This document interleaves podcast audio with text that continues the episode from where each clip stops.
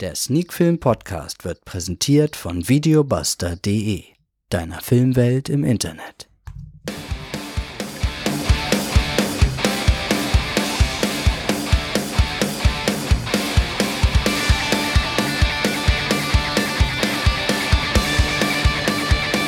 Sneak Film To Go Folge 213 und wir werden heute zum Überflieger.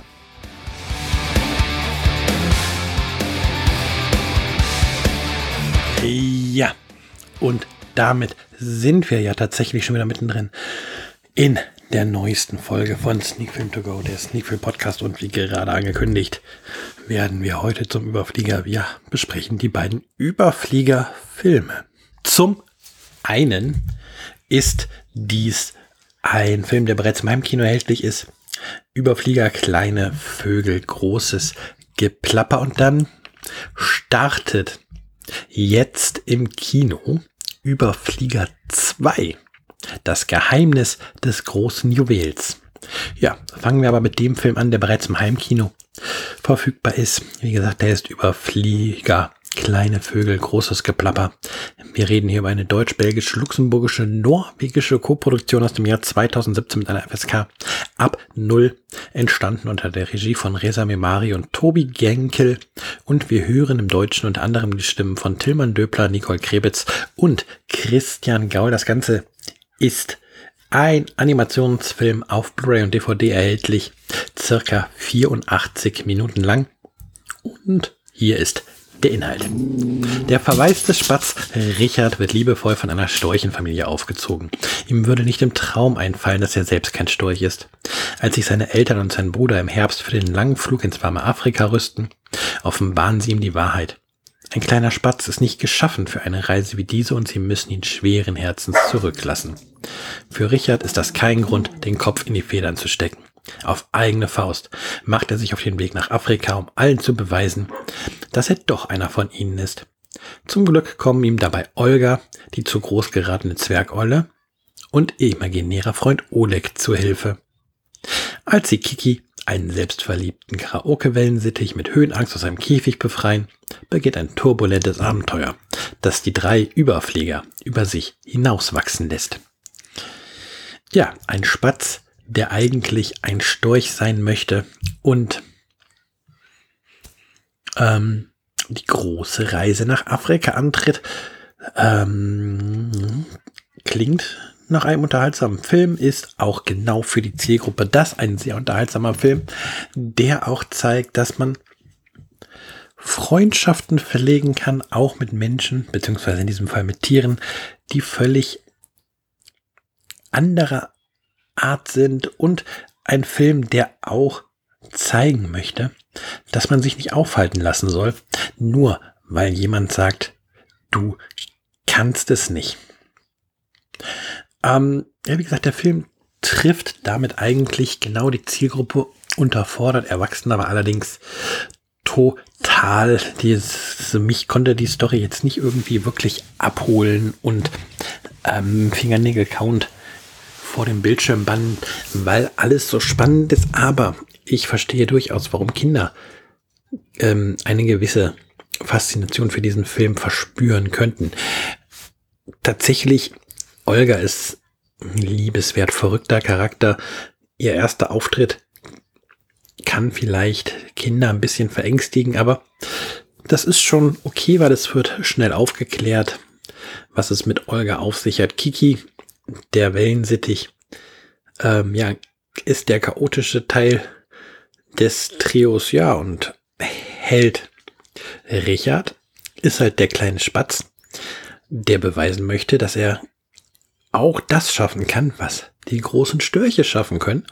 Und ist halt genau die Figur, mit der sich das junge Publikum identifizieren soll. Und ja,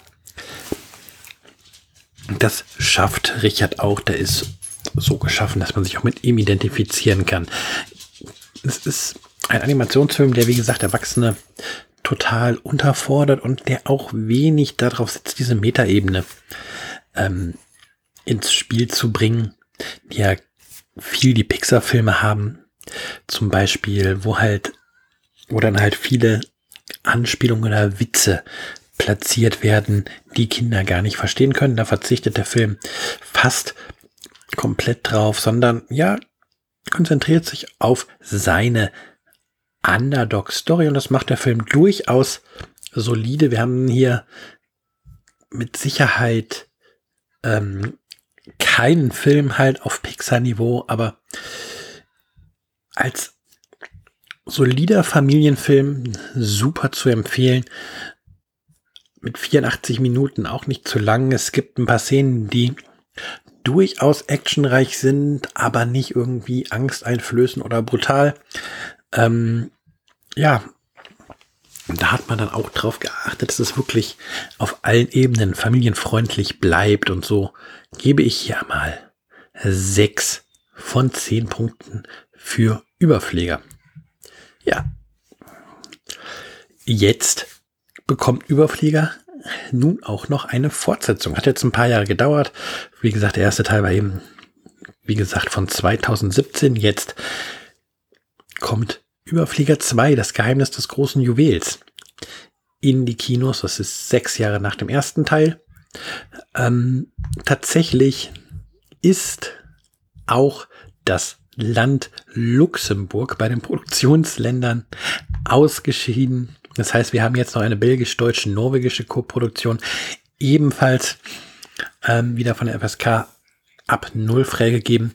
Auf dem Regiestuhl haben diesmal Benjamin Quabeck und Mette Tange ähm, Platz genommen. Und wir haben jetzt die Stimmen von Volkmar Live Gilbert, Marco Esser und Giovanni Winterfeld. Und natürlich auch hier wieder ähm, einige andere. Was ich schade finde an dieser Stelle, und das bringe ich jetzt mal an, bevor ich ähm, zum Inhalt übergehe, ist, dass man halt die Stimme der Hauptfigur Richard getauscht hat. Aber ja, nun ja, ist dann leider so. Die Laufzeit übrigens ist circa 85 Minuten und ich trinke einen Schluck und dann gibt's den Inhalt. Aber worum geht's jetzt in Überflieger 2? Richard, der vorwitzige Jungspatz, der von seiner Storchenfamilie adoptiert wurde, genießt die Überwinterung im nördlichen Afrika. Doch nun wird es Zeit für die Heimreise und die Ernennung eines Leitstorch-Lehrlings, der den Schwarm anführt. Richard ist absolut siegessicher. Doch als nicht er selbst, sondern sein Storchenbruder Max auserwählt wird, wird Richard beleidigt ab und gerät dabei zunächst auf sich allein gestellt in ein turbulentes Abenteuer. Die junge Spätzin Samia und ihre Horde befinden sich in den Fängen des tyrannischen und eitlen Faust Zamano. Sie können ihre Freiheit erst zurückerlangen, wenn sie ein Rätsel lösen und das große Juwel für Zamano finden. Um Samia zu helfen, muss Richard lernen, was es bedeutet, ein Team zu sein und seinen Freunden zu vertrauen. Keine leichte Aufgabe, aber gemeinsam schafft man alles. Ja. Überflieger 2 verlagert die Geschichte weg von dieser Reise von Europa nach Afrika in das Ziel des ersten Films eben nach Afrika und ist im Grunde diesmal ein relativ klassischer Abenteuerfilm. Wir haben hier mit Samano einen klar definierten Bösewicht. Wir haben mit diesen unterdrückten Spatzen, angeführt von Samia, ähm, von Samia, klar die Gruppe des Underdogs. Ja, und Richard ist halt in diesem Fall im Grunde unser Held, der erst nochmal lernen muss, als Team zu arbeiten, auch wenn er es eigentlich ja wissen müsste, wie ein Team funktioniert. Schließlich ist er im ersten Teil mit Olga und Kiki nach Afrika geflogen und musste da ja dann auch schon ein bisschen als Team arbeiten und nicht nur so auf sich alleine. Aber jetzt muss er nochmal lernen, in einem größeren Team zu arbeiten und richtig nochmal andere Pläne umzusetzen. Wie gesagt, das Ganze ist jetzt nicht mehr dieser Roadtrip, sondern ein sehr klassischer Abenteuerfilm. Ähm, das Setting erinnert natürlich ein wenig an Indiana Jones. Das muss man einfach so sagen, weil da auch ganz viel in diesen Wüstenregionen spielt bei Indiana Jones. Ähm, aber ist natürlich kein Indiana Jones Abklatsch oder Indiana Jones Kopie, auch vom Actiongrad weit davon weg. Ähm, der Film will halt immer noch ein Familienfilm sein. Man muss hier allerdings sagen, dass Zamano Kindern durchaus Angst machen kann und dass die Actionsequenzen und die Gefahren, denen Richard und Samir und die anderen hier begegnen, durchaus bedrohlicher wirken als noch im ersten Teil.